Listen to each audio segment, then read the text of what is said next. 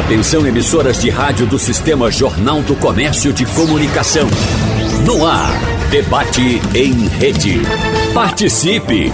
Rádio Jornal na internet. www.radiojornal.com.br o ambiente corporativo envolve interações que vão além da rotina de trabalho. É comum que colaboradores e gestores levem alguns hábitos e opiniões pessoais para o cotidiano da organização, desde que sejam respeitadas as diferenças e liberdades individuais. No entanto, algumas empresas ultrapassam esses limites e impõem aos funcionários a participação, por exemplo, em rituais religiosos, colocados como práticas relacionadas a identidade da instituição. Então, no debate de hoje, nós vamos conversar com os nossos convidados sobre essa relação entre religião e trabalho e outras, digamos, cobranças ou exigências que o mundo corporativo faz em relação aos seus colaboradores.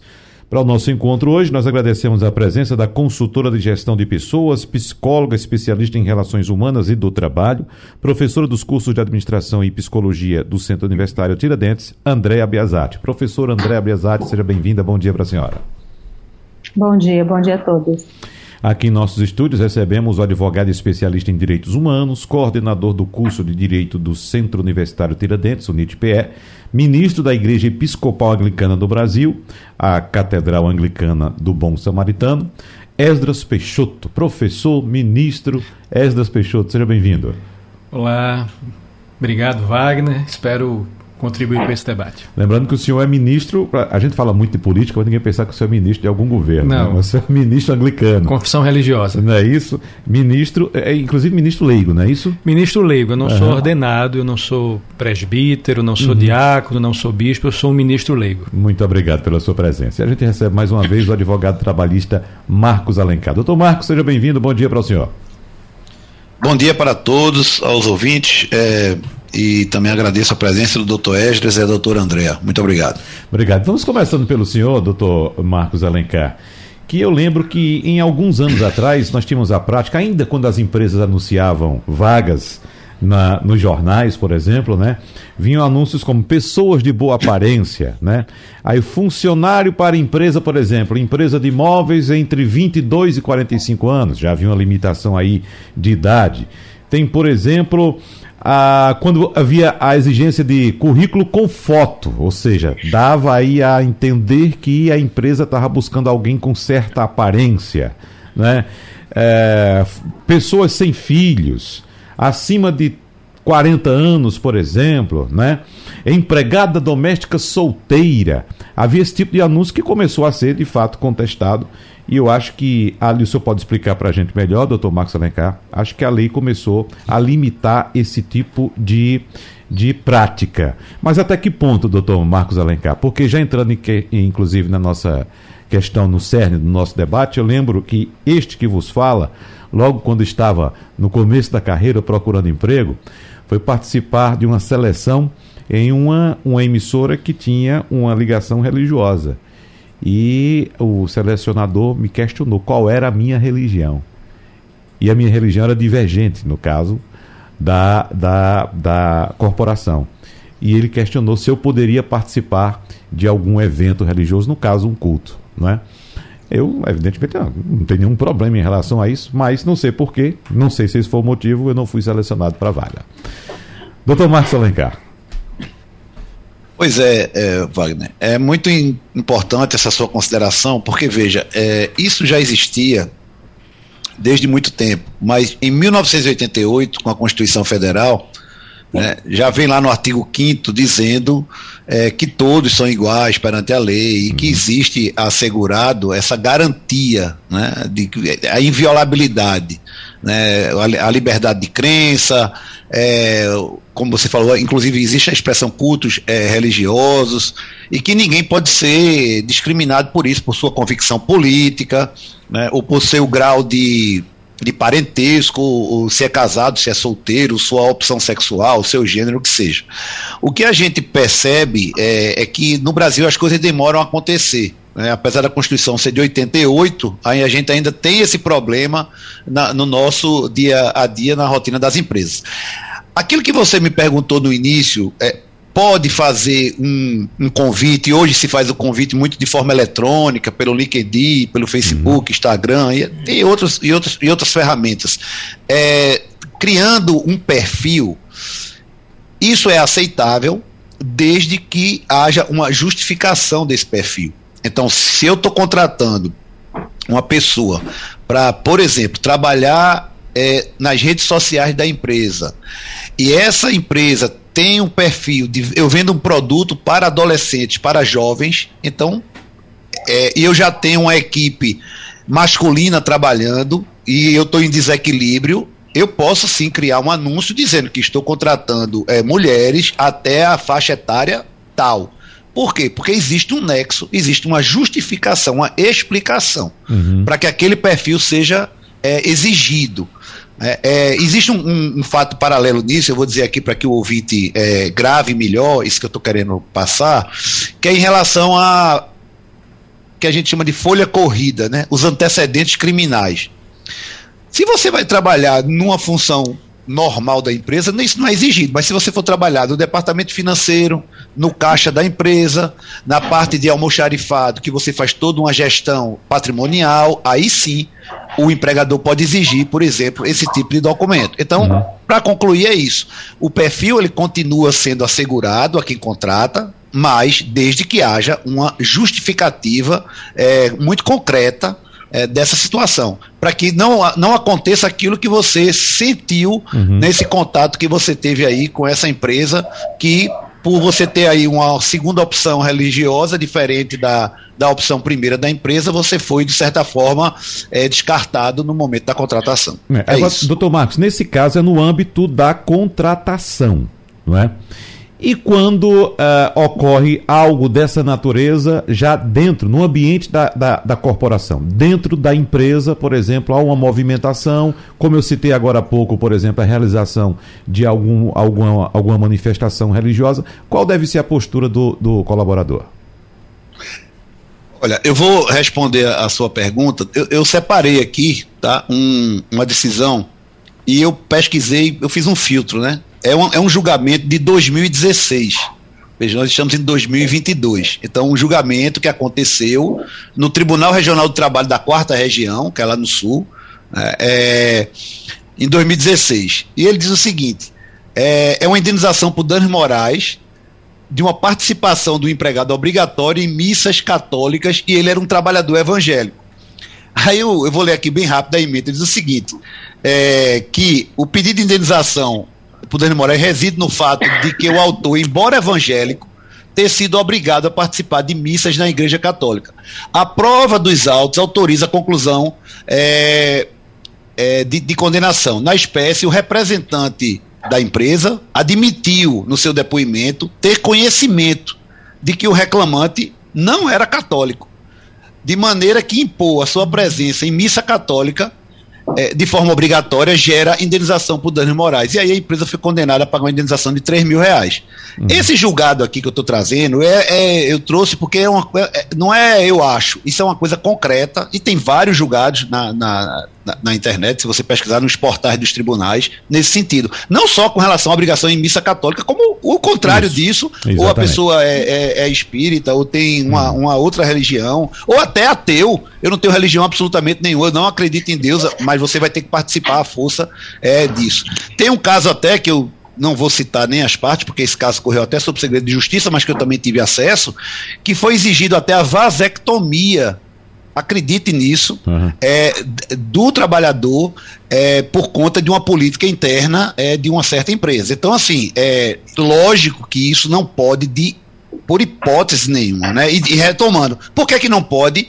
E aí a gente também tem que estimular aqui leiam a Constituição Federal. Porque a Constituição Federal assegura lá no capítulo de direitos e garantias individuais, que as uhum. pessoas têm total liberdade né, de escolha, de escolha religiosa e de, e de, tudo isso que a gente já falou aqui. É, é isso. Doutora Andréa Biasati, me chama a atenção uh, esse termo que foi utilizado agora pelo doutor Marcos Alencar de obrigação. A empresa obrigar o colaborador a, a participar. Eu tenho um relato aqui de um trabalhador, desenvolvedor de software, que prestou um depoimento a uma reportagem do jornal Estado de São Paulo, que diz o seguinte: às segundas ou sextas, o diretor financeiro, que também é pastor, chamava todo mundo, fazia a empresa parar o trabalho e ficávamos por cerca de 40 minutos em uma roda ouvindo música gospel, enquanto ele fazia um discurso bíblico misturado com coaching empresarial. Né?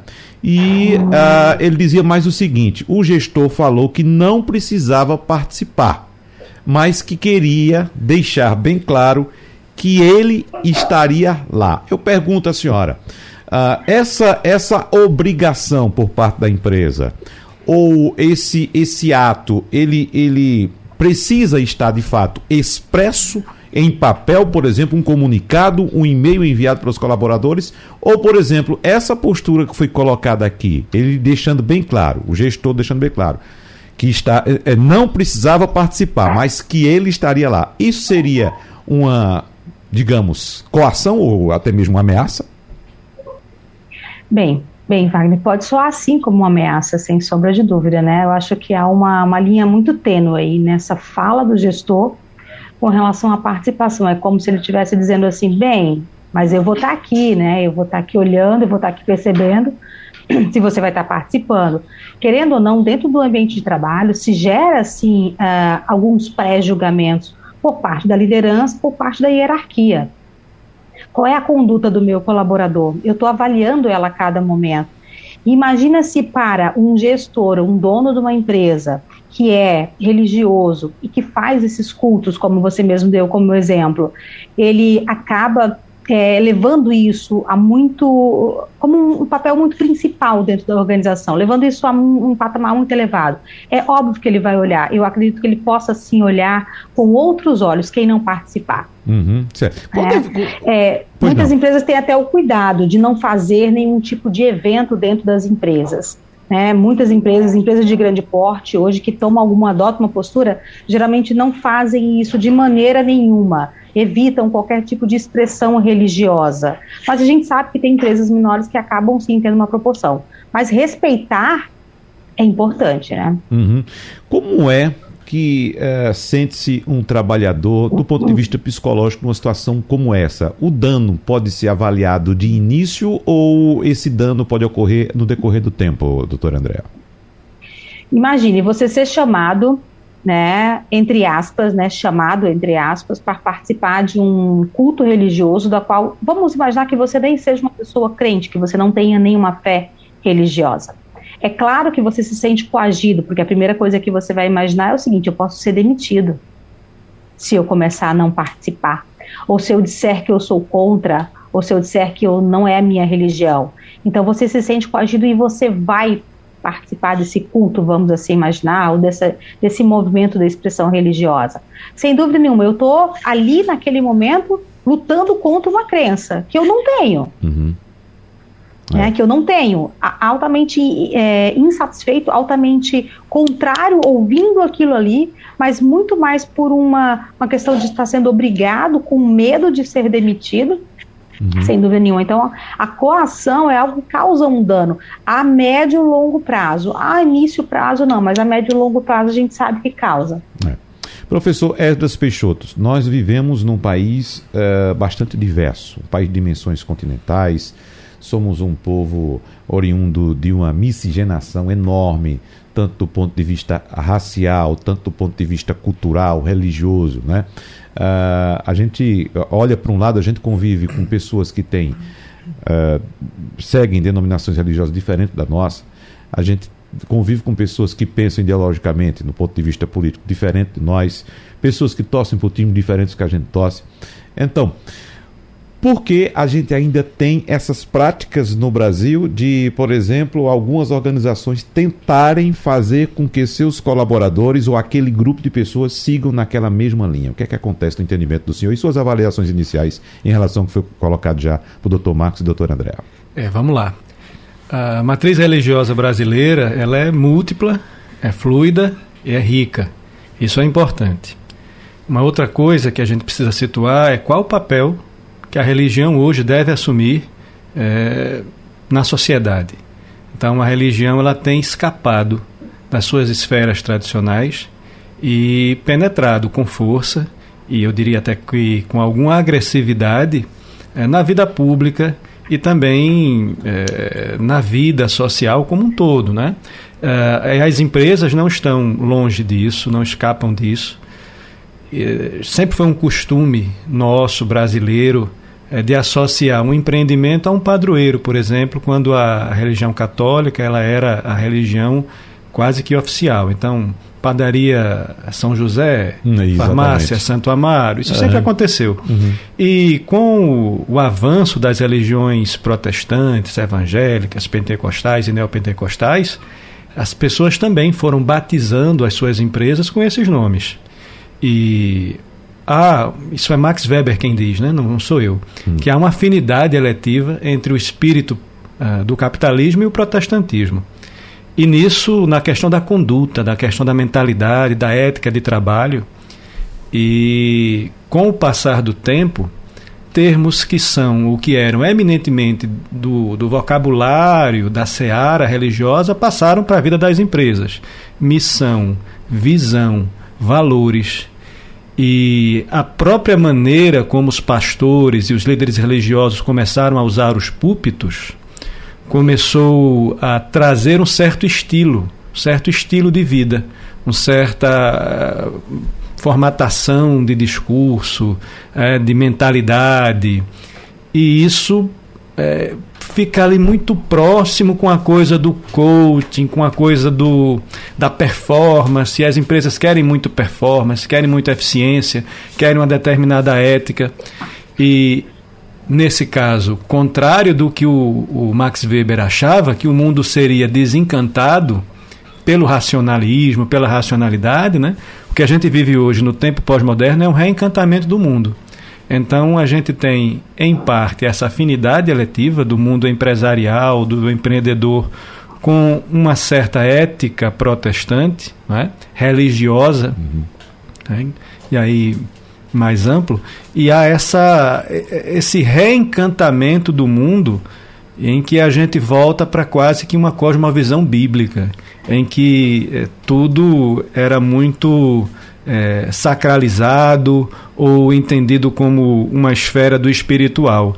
E, e isso traz certamente alguma confusão e se colide com legislação, se colide sim com uma prática mais ética no sentido da conduta que se deve ter em ambientes profissionais. Uhum. Então, é, a gente está vivendo um momento em que tudo está muito misturado, né? tudo está muito difícil. E se perdeu o respeito ao pluralismo, né? o respeito à crença individual, o respeito ao diferente. Uhum. É, e isso se torna realmente algo muito, muito sério, com implicações perigosas para a psique, mas também para as relações, né? para as nossas relações normais e sadias. O senhor traz um ponto importante que mostra que até metade do século XX o Brasil de fato era predominantemente católico, era praticamente uma religião só. Eu lembro que tinha um censo ainda no governo Getúlio Vargas, na década de 40, que apontava 95% dos brasileiros como sendo católicos. Bem, nós avançamos para uma diversidade, felizmente, né? Esses números católicos reduziram bastante para cerca de 50%, aí depois temos 30% de evangélicos e vem aí mais 20% para outras denominações religiosas. É um avanço, felizmente, uma diversidade, mas isso toca em outro ponto bastante importante também, que vem dessa época o ato de denominar organizações uh, corporativas com nomes religiosos. Nesse caso, religiosos da, da linha católica. Você citou farmácia, uhum. Santo Amaro. Temos uhum. escolas também, né? Escolas, por exemplo, é um exemplo. Não sei se existe, eu estou usando aqui, se existir, não quero fazer uma relação direta com o que estamos discutindo. Escola, por exemplo, Nossa Senhora de Fátima, né? Aí, mas você olha uma organização dessa, é esse ponto que eu quero chegar, professor Esdras. Uma pessoa que está procurando emprego, por exemplo, mas olha para uma, uma denominação dessa, que vê, um, por exemplo, um nome uh, católico e essa pessoa é evangélica. Ela não se sente intimidada, não, de procurar emprego naquela organização? É, não deveria, porque não deveria, exatamente. É, enquanto empreendimento individual, privado, eu posso colocar com qualquer nome. Isso, Isso. não é uma dificuldade. Uhum. E eu posso ter a minha orientação. De repente, é, é uma livraria católica, uma livraria espírita. Uma livraria espírita pode se chamar Allan Kardec, uma livraria Isso. católica pode se chamar Nossa Senhora de Fátima, uhum. uma livraria evangélica pode é, ter um, um, termo shalom, por exemplo, ou uhum. termo nome de um missionário, enfim. Não deveria, porque é, o que eu devo buscar é, é, o profissional, mas às vezes, como estava colocando o doutor Marcos, é importante que esse profissional tenha identidade com aquela, aquela perspectiva é, de negócio que eu estou oferecendo. Então aí pode acontecer disso ser desejável, mas isso não deve ser o único critério e nem deve intimidar as pessoas a buscar não é, trabalhar nesses espaços. Uhum. Então, veja, uma empregada doméstica, um jardineiro que, que é católico ou evangélico e trabalha na casa de um patrão, é, vice-versa a doméstica vai lá e precisa limpar as imagens, ela sendo é, é, evangélica, evangélica né? Hum. Mas faz parte do ofício dela. Ela não deve olhar aquilo nem com temor, nem com ó, nenhuma, é, é, é como eu posso dizer assim, é, nenhuma algeriza, né? Uhum. Não, estou limpando o ídolo. Não, nada disso. Eu estou limpando um objeto que pertence à casa do meu patrão, da minha patroa. Isso faz parte do meu serviço. Deixa eu voltar com essa mesma colocação que eu fiz para o senhor, para a doutora André, que eu queria saber como é que funciona do ponto de vista psicológico também. Eu acho que seria até mais mais adequado colocar para a senhora, doutora André, é, a, como é que funciona na cabeça do indivíduo, por exemplo, está procurando um emprego, aí chega na organização, aí está lá. Ele é evangélico, está lá. Organização Nossa Senhora de Fátima. Será que ele já se sente aí, olha, aí já tem uma barreira para caso eu vá tentar procurar um emprego nessa empresa, doutora André? É, eu acho que tem um ponto de vista aí que o, o quem está procurando trabalho tem que avaliar quem é a empresa. Né? Eu acho que procurar saber um pouquinho sobre o que é a empresa. Se ele ficar realmente totalmente focado no que é o nome, eu concordo com o que é, você colocou. De fato, ele vai, ele vai ter um impedimento, ele não vai conseguir, né, enfim, adentrar essa empresa e, e, verificar quais são os costumes, a forma, o comportamento, como é que essa empresa trabalha. Então, primeiro, se há um impedimento muito grande religioso com relação à religião, a sua religião especificamente, então procure saber sobre a empresa. Né? Procure uhum. saber como é que ela atua, de que forma ela atua, o que, que ela preconiza ali dentro. Se há é, alguns eventos religiosos que a empresa faz, se ela obriga ou não, se ela deixa livre, né? porque a liberdade ela existe, então não é, não é eu digo que também não é a empresa, se ela tem um segmento, se ela quer fazer algum culto, ela faça, mas ela convide quem quer participar. Né? Enfim, mas eu acredito que o colaborador ele tem que ter um olhar mais aberto e não totalmente estritamente fechado, né? um olhar mais uh, olhando de uma forma mais geral e não focando só na questão religiosa. É, eu, eu, tenho um exemplo para dar que eu vivenciei numa grande empresa, onde nós tínhamos dois colaboradores, né? E essa empresa ela trabalhava de domingo a domingo e, tinha, e tem uma religião que não trabalha, né? Não pode trabalhar no, no sábado. Né? Você guarda o sábado, enfim, tudo mais. E sempre nas, nos processos de seleção se perguntava sobre o, o, o candidato qual era a religião dele, justamente para saber porque ele não poderia trabalhar, ele não tinha como trabalhar em escala. Bem, teve um candidato que ele acabou entrando nessa empresa, ele não disse que a religião dele era essa, e quando ele foi convocado, que caiu a escala dele no sábado, ele falou que ele não poderia trabalhar. Uhum. E aí foi se tentar entender, e ele falou assim: olha, eu tenho uma questão da minha religião, tudo mais, porque não pode. Ah, mas no processo seletivo você não trouxe essa informação. Então, como é que a gente vai fazer agora? Porque eu vou ter que sacrificar mais outro colaborador para poder cobrir a sua escala, porque em algum momento a sua escala vai sair, vai cair no sábado, ela vai entrar, e a gente vai ter que sacrificar alguém para rodar para ir para a sua escala. Enfim, mexe para lá, mexe para cá, criou-se uma escala um pouco diferenciada, mas não foi sustentável a, a, a, médio prazo, né? Por quê? Porque sempre alguém ficava no lugar da escala dele. E acabou que, de fato, foi justificado para ele a saída tudo mais, porque ele não podia entrar. Então, às vezes o colaborador ele entra na organização sem tentar entender, ou ele ficou com medo de dizer sobre a religião dele, mas ficou com medo por quê? Porque ele não entendeu que a escala dele poderia acabar, acabar caindo no dia de sábado, acabar no dia que ele uhum. caindo no dia que ele não podia trabalhar. Né? Então, olha como isso também às vezes é delicado. Então, vá com a mente aberta, né? coloque as suas convicções. Eu acho que elas têm que ser respeitadas pela empresa também. Mas diga, coloque as suas convicções. Nada impede também que o colaborador ele pergunte se a empresa é, tem cultos religiosos, se ela faz algum tipo de é, de aspecto religioso dentro, uhum. que o colaborador tenha que participar. Né? E aí ele possa se expressar também, dizer, olha, eu não, não gostaria, eu não gostaria de participar, isso tem algum problema para a empresa? Então é interessante você, você trabalhar essa parte da comunicação no início do processo seletivo também. Mas primeiro ir aberto, né? Vá aberto, vá observando, vá olhando e vá respeitando também. É o que o Ezra falou, se tem uma imagem ali e o meu serviço é limpar aquela imagem, é o meu serviço, não é a religião que a gente está falando ali. Né? Assim como também tem colaboradores que criam desavenças e desentendimentos dentro das empresas a ponto de brigar fisicamente por causa de religião. Porque um colega vai lá e coloca uma estatueta em cima da, da mesa dele de trabalho, bota uma velhinha ali na lateral e o colega vem e faz um comentário e aí os dois acabam saindo na briga, na briga física, como a gente já presenciou, causando até uma demissão por justa causa, porque foi um ato agressivo, enfim, tudo mais. Então, olha como é delicado. É delicado trabalhar esse aspecto religioso, mas acho que o colaborador ele tem que ir aberto. E ele tem que perguntar sim, ele tem que investigar, ele tem que procurar saber sim. Agora a gente coloca na nossa conversa mais uma vez o advogado Marcos Alencar.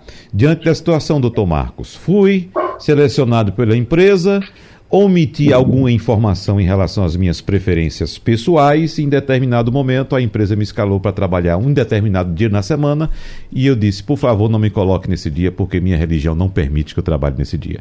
Como resolver esse imbróglio tanto por parte do trabalhador quanto por parte da empresa, doutor Marcos Alencar?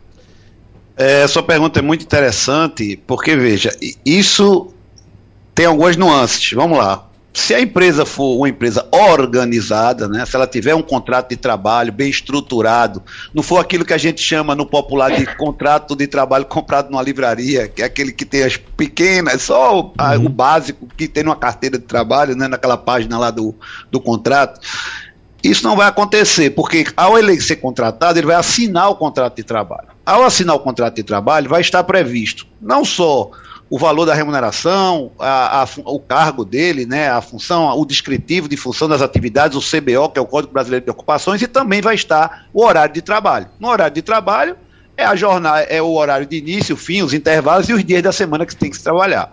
Então, se ele assina o contrato de trabalho e na relação de trabalho, de emprego, existe a figura da subordinação, que é o poder diretivo do empregador, ele, ao assinar o contrato, ele se obrigou aquilo. É, ah, mas eu assinei sem ler. O que é que eu faço agora? Porque minha religião não permite nem eu quero. Uhum. Peça demissão.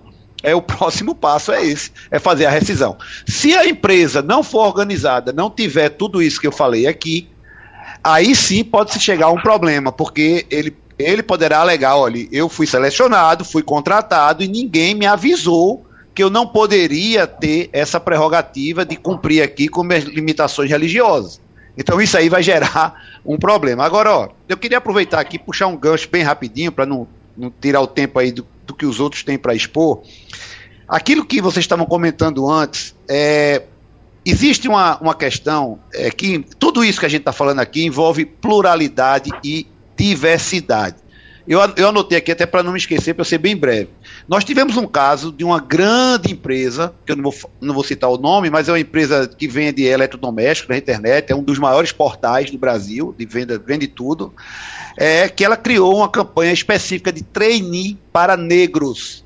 Uhum. E isso teve centenas de ações, de, de, reclamações no Brasil todo, dizendo que era um absurdo, que ela estava criando uma discriminação. Ou seja, é exatamente isso que a gente está falando, é como, como se eu criasse assim, trainee para católicos, ou trainee para evangélicos e por aí vai. Porém, a empresa teve como se justificar ao ponto que o Ministério Público, na sua chefia nacional, mandou que a, a, os órgãos no Brasil todo não recebessem mais nenhuma denúncia e mandou arquivar todas. Por quê? Porque a empresa disse: eu só tenho 53% do meu quadro de negros e apenas 16% estão na mais, no mais básico patamar hierárquico de gestão. Então eu estou fazendo isso para corrigir uma, uma distorção, um equívoco na contratação, entendeu? Para uma distorção uhum. no meu quadro. Então assim veja que coisa interessante, que essa questão quando envolve esses temas que são muito polêmicos, a gente tem que ter calma e refletir e olhar por todos os ângulos, porque vai haver situações como essa que se explica. E aí para concluir falando dessa questão da igualdade racial, da igualdade religiosa, quando a gente vai olhar, eu estou trazendo aqui uma pesquisa é, de um órgão chamado IMF, é um órgão americano que é, ele fez uma pesquisa, chama International Monetary Fund. Todas as empresas, todas, no planeta, que adotaram políticas de inclusão com pluralidade e com diversidade cresceram. Veja que, que dado interessante. Oriente Médio e Norte da África 60% de crescimento econômico. Não é só a questão financeira, não, é crescimento econômico. O negócio cresceu, ficou maior. Sul da Ásia é 30%. América Latina, 25%. África subsaariana, 15%. Leste Asiático e Pacífico, 20%. E Europa e Ásia, 10%.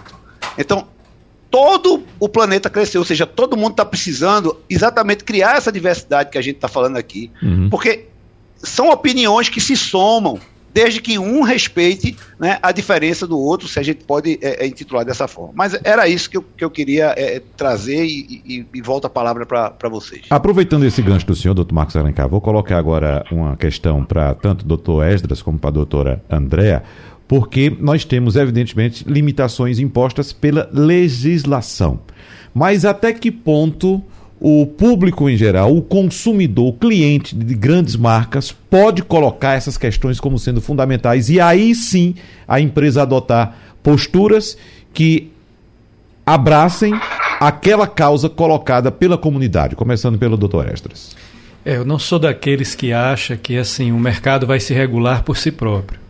Eu acho que o poder público ele tem que tomar alguma medida. A sociedade uhum. ela tem um papel importante de exigir, não é?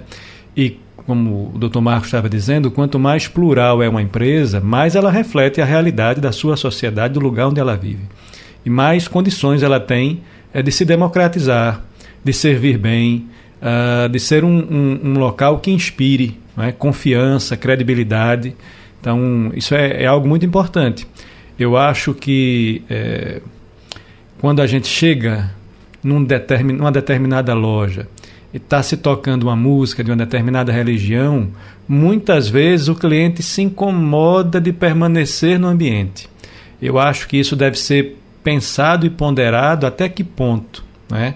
eu estou fazendo algo que promova a minha religião uhum. e quanto é que eu estou me tornando incômodo, invasivo. Ah, mas a empresa é uma empresa privada. Sim, mas o espaço é público. Ele é público no sentido de que é, é, é aberto ao público. As pessoas vão e as pessoas estão lá com o objetivo de fazer uma compra e chega lá está ouvindo um, uma determinada música, né? E isso às vezes incomoda a suscetibilidade das pessoas, a intimidade das pessoas, a sua, a sua é, própria visão de mundo. Então eu acho que isso deve ser pensado pelas empresas para ver se isso é um bom caminho. Com relação à plural, a plural perdão, a pluralidade, eu acho que é um caminho sem volta. Né? As empresas que quiserem é, manter posturas retrógradas e conservadoras, elas vão ficar para trás, porque o que a gente quer ver é isso mesmo, a gente uhum. quer ver é, essa, essa multiformidade de cores, não é? de opções, variedade. Eu acho que isso é importante. Doutor André? Empresas uh, buscando isso, buscando uh, acolher nessas diversidades de uma forma geral. E eu acho que a gente tem muitas saídas, uh, muitas muitos planos que você pode promover. Primeiro, entendendo quem é o público que está com você, quem é o candidato, quem é o colaborador pelo qual você contratou. Por exemplo, a gente já vê empresas que elas fazem pequenos grupos religiosos, se a gente vai trabalhar numa linha mais espiritual ou mais religiosa, mas que deixa muito livre isso para o colaborador participar. A gente vê empresas também que permitem que os seus colaboradores eles façam das suas estações de trabalho a sua extensão, né, colocando lá o seu ou o seu santinho, a sua estatueta, ou alguma coisa religiosa que ele queira. Assim como a gente tem uh, empresas que também tem o cantinho do louvor, o cantinho da oração, o cantinho, mas de uma forma muito livre e muito aberta, né? Colocando sempre que para todos, né? Ou seja, participa quem quer, vai quem quer e dá essa liberdade de expressão. O que não pode acontecer, como já tem muitas empresas que praticam palestras internas falando sobre religião, são discussões e debates sobre aspectos religiosos. É desrespeitar o outro colega, uhum. é infringir, é entrar na seara do outro colega, sendo que não é a sua. Então é, é respeitar. Tem empresas que promovem isso com uma forma, de uma forma bem didática, de uma forma bem legal, e não levando para o âmbito religioso, mas levando sim para o aspecto do respeito. Então, hoje a gente tem como adotar modalidades para aceitar essa pluralidade, aceitar essas, essas diferenças de uma forma geral. A gente já aceita tantas outras diferenças, né? A religião também é uma. É, também é uma. Então, você vê, sim, empresas colocando os cantinhos, separando, deixando o colaborador muito à vontade para participar, deixando o colaborador é, vivenciar a religiosidade dele. Por exemplo, tem uma empresa que ela adota no horário do almoço, ela abre um espaço dentro da sua quadra para que algumas pessoas que queiram fazer orações, elas vão para lá. Elas vão para aquele recinto, elas fiquem ali naquele recinto. E vai quem quer. Então, de uma maneira muito aberta, muito ampla. Eu acho que isso sim é importante, isso sim é respeitar as diferenças dentro das organizações e não trabalhar de uma forma tão imposta, porque realmente isso é muito danoso uh, e vai de contra né, os aspectos uh, legais também com relação ao colaborador e, e a estrutura mental dele também. Muito bem. Agora, doutor Marcos Alencar, quando o professor Ezra citou aqui, por exemplo, o fato de uma pessoa entrar em um ambiente, numa determinada organização, e perceber uma música no ambiente, associar aquela música a uma determinada corrente religiosa. Eu lembrei que eu, uh, um dia desses entrei em uma loja aqui no Recife e percebi que a forma como os colaboradores se tratavam era uma coisa, era, uh, digamos, direcionada. Eu não sei se para alguma uh, tendência religiosa. Eu percebi que era uma coisa direcionada. Era tipo assim: ah, fale com a senhora fulana de tal. Aí chegar até a senhora. Não, quem vai atender o senhor é o senhor. E eram pessoas bem jovens. É o senhor. Era uma coisa assim muito direcionada. Não sei se era uma, uma prática da empresa somente por uma questão de organização mesmo ou se tinha alguma tendência religiosa. Mas o que é que eu quero colocar uh, com esses exemplos para o senhor? por exemplo, a gente chega, não vou nem citar mais religião agora. Você chega num determinado ambiente corporativo, aí a gente percebe que todos os colaboradores são torcedores do Náutico. Aí percebe, ah, o diretor dessa empresa aqui é torcedor do Náutico. Aí vai na outra, todos são do esporte. Ah, o diretor daqui é, é, é diretor, é, é torcedor do esporte. Na outra, Santa Cruz, da mesma forma. Como a justiça age por provocação?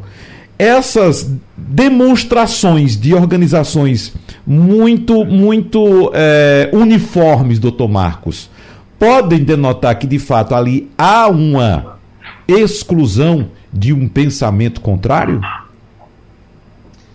Pois é, esse tema é bem interessante e, e bastante polêmico. Uhum. Vou tentar aqui é, dar minha opinião, né? E digo logo, adianto logo que a minha opinião é uma percepção. Não estou falando nada aqui líquido e certo, não é uma opinião matemática, né? Até porque relação entre pessoas, relação de trabalho, relação não é não é uma ciência exata, né? É uma ciência bem inexata.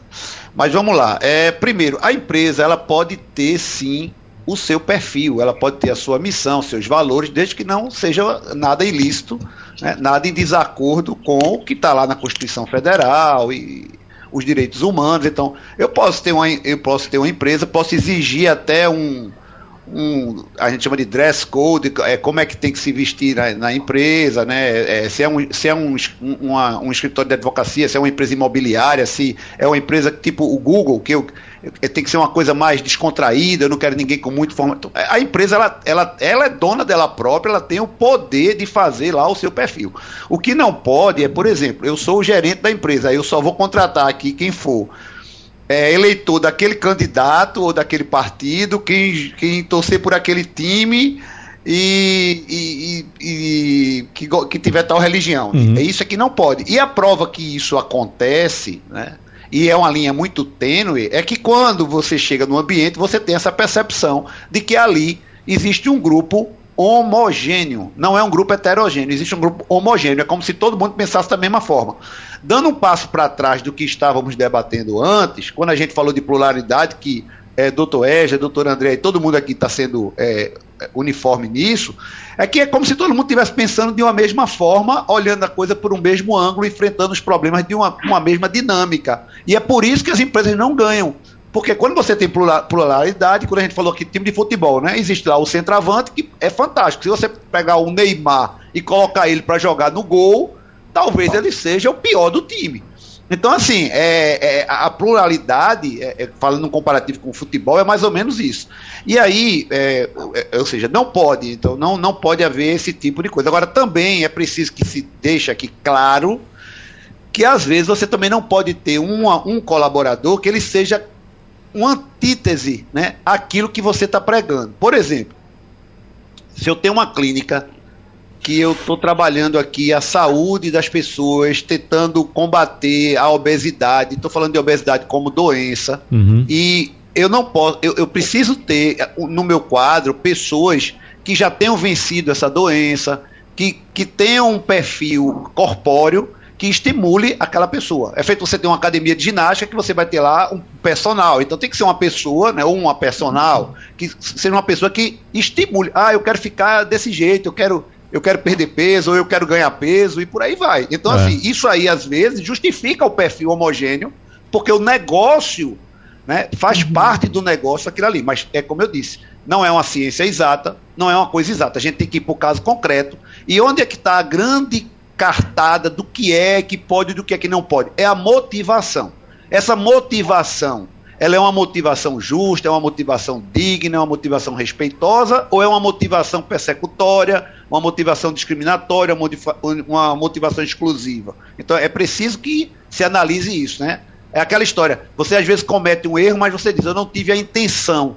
Você até tem o dever de indenizar aquele erro, mas a falta de intenção atenua muita coisa. Então hum. é, é, mais ou menos isso. Aproveitando esse gancho, doutor Marcos, e quando ocorre uma mudança no decorrer do tempo na organização? Por exemplo, o diretor, o dono, o presidente da empresa, de repente mudou a orientação religiosa e baixou a norma dentro da empresa, aproveitando essa questão do dress code que o senhor citou. Olha, a partir de agora, as mulheres vão ter que vestir tal tipo de roupa, os homens vão ter que vestir tal tipo de roupa, cabelo cortado na régua dessa forma assim, mulher de. Quando acontece no decorrer do tempo, qual comportamento ou qual atitude os colaboradores podem adotar? É, isso tem que ser uma atitude, é, que eu digo assim, é uma atitude base, é de parametrização. Eu não tenho que chegar e dizer, você tem que vir de vestido azul hum. ou de blazer amarelo, não é isso. É, é você cria, é, olha, vende, uma, é, evite roupas curtas, evite é, roupas decotadas, evite. É, é, se você trabalha numa cozinha industrial, por exemplo, eu estou eu tô lhe assistindo aqui pelo vídeo, você está de barba. Então eu posso dizer: olha, na cozinha industrial aqui, a gente tem uma, um, um protocolo que a barba não será possível, a não ser que você adote uma máscara que proteja 100% e que não corra o risco de cair nenhum pelo uhum. na linha de produção. Então, isso é uma justificativa o dress code também tem que ter uma justificativa, porque a gente sabe que, do jeito que existem empresas que são é, que se excedem, nós temos também colaboradores que se excedem. Né? Às vezes você, você, você vai é, liberar, não, na sexta-feira é informal. Aí a pessoa vai com a roupa que não, o doutor Marcos, indo para praia, entendeu? Doutor então, Marcos. assim, tem que se ter alguns limites. Agora é importante que se tenha um parâmetro e não uma determinação muito clara e objetiva. É, mas o que eu citei, mas, o que eu citei foi quando essa mudança ocorre uh, no decorrer do tempo. Por exemplo, ah, a colaboradora, sim, um exemplo só, a colaboradora, pode acontecer isso. Uh a colaboradora é... usualmente ia trabalhar de calça jeans, vamos supor. Daqui a pouco a empresa diz, olha, não pode mais trabalhar de calça jeans. A senhora vai ter que vir de, com vestido de tantos centímetros. Veja, isso é o poder diretivo do empregador. Pode haver mudança para um lado quanto para o outro. É o poder diretivo, é o poder de mando, é o, é, é o poder hierárquico. Lógico que há limites ao poder hierárquico. Né? Não, se, não é uma coisa, não é um cheque em branco que a pessoa pode fazer o que quiser. Agora, tem que haver uma, uma justificação. E eu, eu trago aqui para você, você está no meio de comunicação, né? existem hoje obras, músicas, por exemplo, músicas que a gente ouvia há 10 anos atrás e que hoje, naturalmente, as emissoras de rádio, por exemplo, não estão mais vinculando esse tipo de música. Por quê? Porque a sociedade considera hoje essas músicas que antigamente não eram nada demais uhum. como uma, uma, um hino uhum. à agressão disso tudo que nós estamos conversando aqui. Isso. Então é natural que a sociedade evolua, que aquele setor, aquele segmento da empresa evolua e que uma coisa que ontem não era nada demais, né, hoje é parte assim. Por exemplo, vou, vou, vou dar aqui um exemplo tá, de um dito popular que eu acredito que todos que são da minha idade já ouviram isso, que você diz: quem é coxo parte cedo. Né? Isso não é mais uma coisa adequada para se falar. Porque na hora que você fala isso, você está criando né, uma, uma discriminação, uma, uma expressão pejorativa, uma expressão é, de rotulação das pessoas que têm uma deficiência. Então, uhum. isso, não, isso não cabe mais na, no, no momento social que nós estamos vivendo. Também eu não posso pegar esse tipo de expressão que foi criada há 15, 20, 30 anos atrás e julgar as pessoas daquela época. Porque naquela época a, a sociedade, quando ouvia isso, não ouvia, não interpretava da forma que se interpreta em 2022. Era, olha, se tu tá atrasado com alguma coisa, parte logo, vai, uhum. se antecipa. Era essa a visão. Então, é, é preciso que a gente sintonize o momento social né, e mudanças sempre vão acontecer. Uma empresa, Wagner, é um organismo vivo. A empresa não é um prédio, ela é formada por pessoas. E a, e a mentalidade das pessoas evolui, mudam. É, são, é, a pandemia teve aí uma mudança radical. Quem olhar antes da pandemia depois da pandemia, a é. gente está vivendo a história. Nós estamos vivendo a história. Então, Perfeito. É, somos autores de, de, um momento histórico na, na humanidade. Sem dúvida. Então é, é isso que eu penso. Então, para a gente fechar o nosso encontro aqui hoje, nós temos quatro minutos, então temos cerca de um minuto para cada um se despedir e fazer considerações finais. Começando pela consultora em gestão de pessoas e psicóloga Andréa Biasato, o que, é que a senhora gostaria de observar? Algum ponto que tenha ficado de fora de nossa conversa que a senhora acha importante a gente citar aqui, pelo menos nesse último minuto, professora Andréa Biasati. Tá bom. Obrigada, Wagner. Bem, eu vou deixar uma mensagem para todos que estão buscando um trabalho, para todos que estão dentro de alguma organização, passando por alguma situação que seja nesse aspecto que a gente estava trabalhando até aqui agora. Abra sua, abra sua mente, sabe? Se permita a observar, se permita respeitar os colegas e as suas diferenças. Uh, converse, converse, dialogue, dialogue com a sua liderança, dialogue com seus parceiros, se algo te incomoda, não fique calado, né, se coloque, é, se posicione também, isso é muito importante. Medos sempre vão existir, o medo de perder o emprego, a necessidade, né, hoje que a gente está falando de uma crise econômica, enfim, tudo mais, existem, mas se proponha a se colocar, né, se proponha a dialogar, se proponha a se expor também. Vá mesmo com medo, mas converse sobre as diferenças, converse sobre as dificuldades, converse sobre aquilo que lhe incomoda. Eu acho que o pior problema de tudo é você não colocar colocar isso, uhum. não expor isso e ir aceitando certas coisas que ao longo do tempo vai lhe causar um dano muito grande. E aí a gente traz algumas mazelas hoje das doenças que mais se repetem, principalmente com uma depressão em âmbito de trabalho também. Né? Então bem. observe, eu acho que é, é mais isso. Bem colocado. Obrigado, professor André Biasati. Doutor Marcos Alencar, é, o senhor pode tocar algum ponto que tenha ficado de fora também, que seja importante? Talvez algum, algum informe importante para o trabalhador que nos escuta agora, mas só uma coisinha que ficou aqui ainda em aberto, que eu queria colocar para o senhor também. O que é que nessa relação entre empresa e colaborador, do ponto de vista de religioso, como, como citamos agora, pode ser caracterizado como assédio? Veja, o assédio é a repetição continuada. É, eu costumo comparar. Qual é a diferença de um assédio para um dano moral? O assédio é como se fosse aquela aquele pingo da torneira que nos incomoda. Mas se a gente olhar só um pingo, ele é insignificante. O que nos incomoda é a constância. Então o assédio, ele, ele é um movimento, é como se fosse aquela pequena pancada, mas o, o, o conjunto de pancadas é que gera um, um, um dano.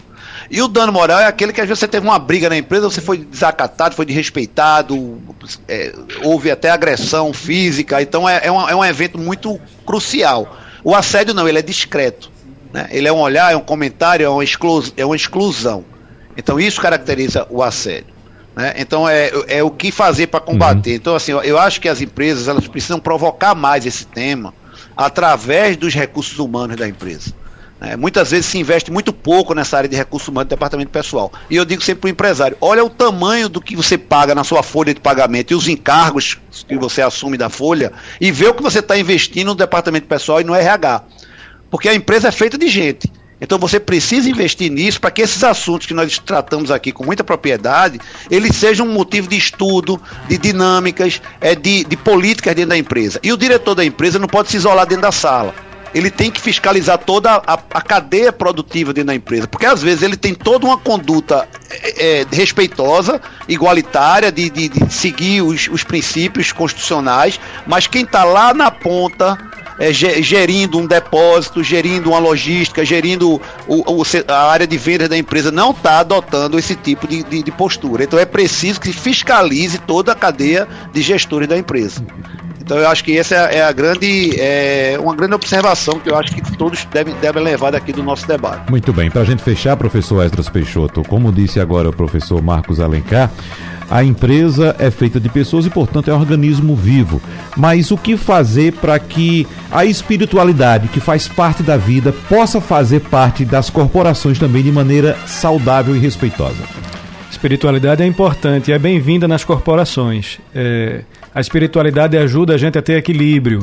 E a religião, ela também é importante, mas a espiritualidade vai nos dar a medida do bom senso, para a gente saber até onde ir, como respeitar, como proceder, para que a gente possa viver com harmonia nos ambientes corporativos e na vida social em geral. Muito bem.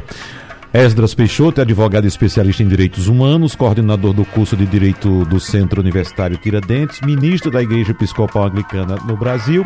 Nós agradecemos sua presença aqui pela primeira vez, inclusive. Muito obrigado, Muito professor grato. Esdras. Agradecemos também a presença da consultora de gestão de pessoas, psicóloga especialista em relações humanas e do trabalho e professora do curso de Administração e Psicologia do Centro Universitário Tiradentes, André Biasati, também do advogado trabalhista Marcos Alencar. Muito obrigado pela presença de todos vocês mais uma vez. Tchau, tchau, abraços e até a próxima.